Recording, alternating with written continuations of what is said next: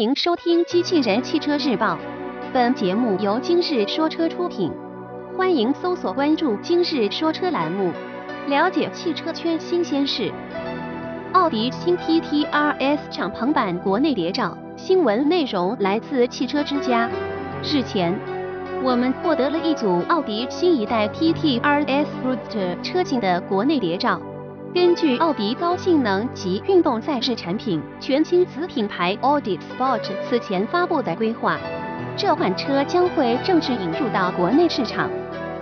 全新 TT RS 敞篷版外观设计与新 TT RS Coupe 基本保持一致，其中包括带有银灰色边框的六边形前格栅以及前保险杠两侧尺寸较大的进气口，同时。在前格栅处出现 PT RS 徽章以及金属质感的外后视镜壳，均证明了其高性能版车型的身份。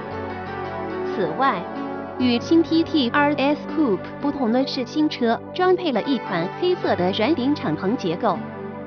动力方面，全新 PT RS 敞篷版配备的是一台 2.5T 涡轮增压发动机。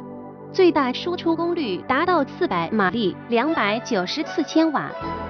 目前官方目前并未公布该车的零一百千米每小时加速时间。